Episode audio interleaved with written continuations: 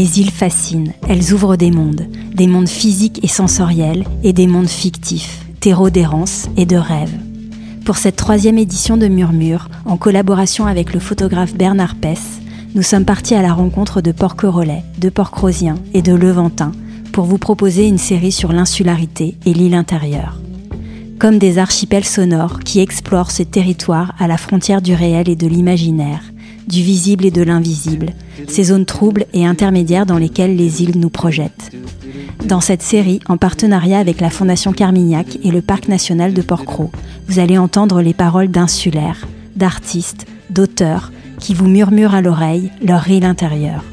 Certains d'entre eux sont à découvrir jusqu'à début novembre à la Fondation Carmignac et dans les jardins ou au détour d'un chemin sur l'île de Porquerolles, sous forme de portraits sonores.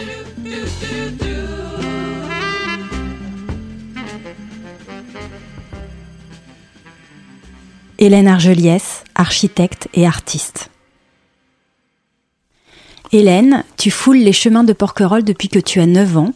Lieu de vacances quand tu étais enfant, Porquerolles est désormais le lieu où tu vis depuis maintenant plus de 25 ans.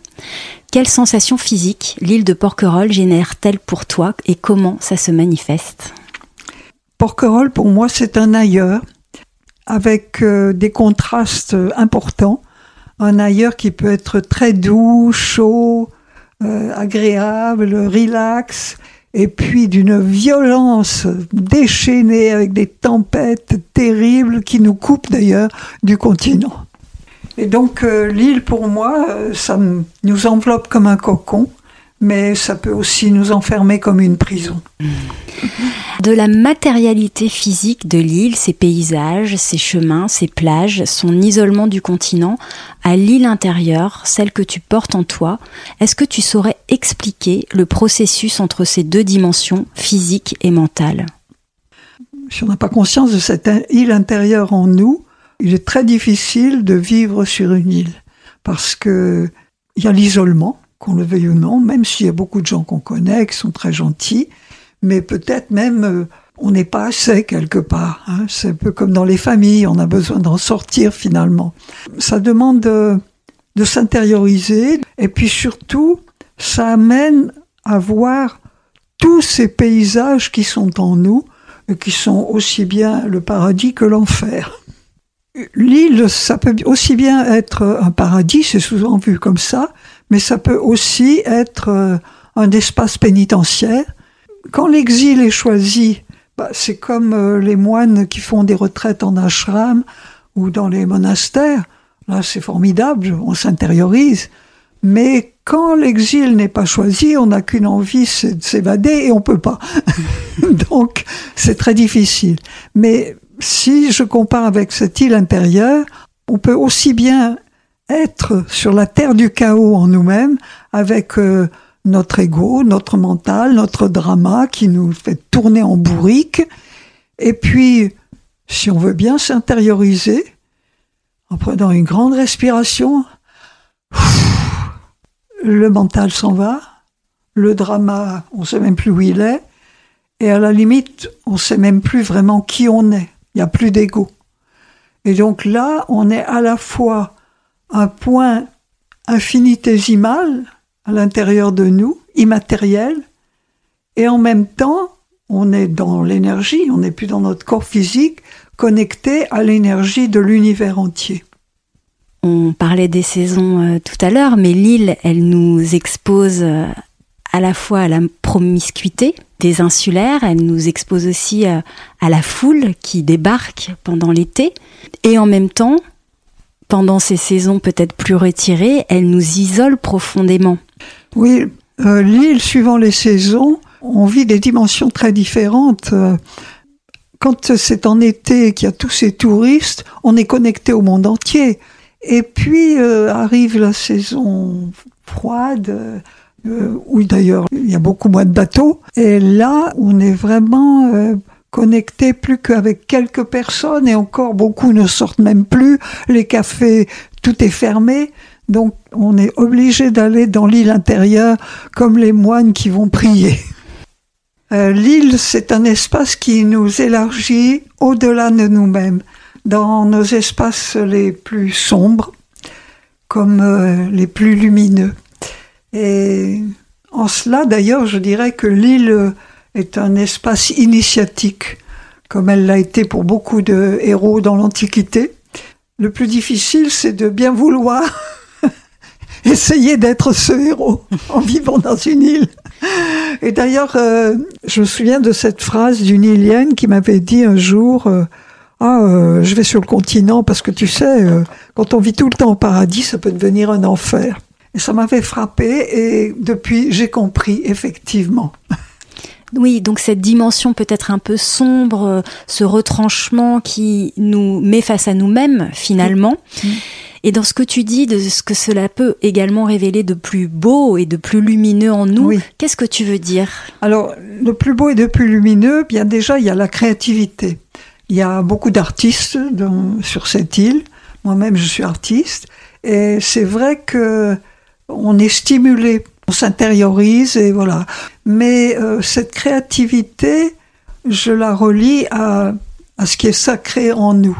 C'est-à-dire qu'évidemment, on peut créer, mais de manière, on va dire, un peu routinière et banale. Non, euh, l'île invite à aller beaucoup plus loin dans la création. C'est vrai hein, que c'est un territoire sur lequel euh, tout paraît possible. quand on fait un séjour à Porquerolles, on se projette dans des grands projets d'avenir, dans des, choses qui nous paraîtraient peut-être insensées sur le continent. Qu'est-ce qui peut s'opérer en nous sur un territoire comme Porquerolles qui nous euh, galvanise un peu en quelque sorte? En fait, c'est justement cette euh, connexion avec cet espace qui est un non-lieu en nous, qui est immatériel et seulement énergétique, et où là, tout est possible. Donc euh, on rêve des choses incroyables, comme les enfants. Hein. Il n'y a plus de barrières, il n'y a plus de non, je peux pas, etc. Et donc euh, c'est un peu plus facile finalement de matérialiser ça, mais sans grand effort. Ça vient. Mhm. Je trouve ça intéressant cette idée de, de, cette image de l'enfant que tu convoques, parce que c'est vrai qu'on dit souvent que l'île ressemble un petit peu à un cocon, une forme de cabane un petit peu d'enfant, et en même temps, elle est capable, dans l'enfant chez nous, de convoquer aussi ce qu'il y a de plus grand, peut-être. Oui. En fait, si je voulais résumer euh, l'île intérieure, c'est un espace quantique et sacré où effectivement tout est possible, on n'a aucune barrière, on est en contact avec la toute-puissance, la divinité en nous. Et donc les choses se réalisent sans grand effort. Ça ne veut pas dire qu'on fait rien, comme font les enfants d'ailleurs. Si tu devais, Hélène, donner une définition de l'insularité, qu'est-ce que tu dirais? Je dirais que l'insularité, c'est euh, oser aller à la découverte de notre âme, l'écouter dans ce qu'elle va nous dire qui des fois est un peu dérangeant, mais aussi qui va nous, nous pousser au-delà de tout ce qu'on pouvait imaginer et nous faire découvrir qu'on est bien plus puissant qu'on ne le pense. L'île intérieure, c'est notre âme.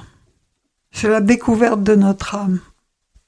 Alors, est-ce que tout le monde est capable de vivre sur une île pour aller à la découverte de son âme En principe, j'aimerais pouvoir dire oui, mais je reconnais que c'est très difficile, que même moi, il y a des moments où ça m'est difficile d'aller à la rencontre de mon âme et donc euh, je préfère repartir un petit moment. Tu as vécu de nombreuses années au Japon. Tu expliques que Porquerolles ne t'a pas manqué car tu retrouvais Porquerolles au Japon. Qu'est-ce que tu veux dire par là?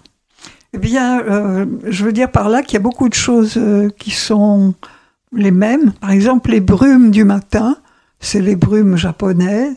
Par exemple, la lagune typiquement japonaise. Et même ce petit bâtiment, là, en bois très simple, comme une petite maison de thé euh, ou un temple. C'est vraiment le Japon pour moi. Et ce lieu des lagunes, avec cette petite construction, où j'ai d'ailleurs été très souvent pour méditer, je viens de redécouvrir sa puissance énergétique. C'est comme un temple, c'est comme un, espace sacré. Je dirais presque l'espace le plus sacré de Porquerolles, en tout cas pour moi.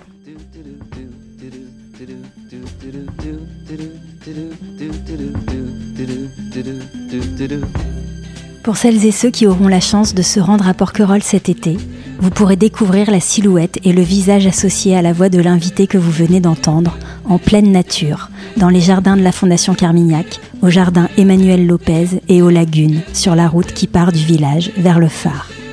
Les portraits et les sons de la série sont également à retrouver sur les sites Instagram et Facebook de Fragile Porquerolles ou sur le site fragileporquerolles toutattaché.com.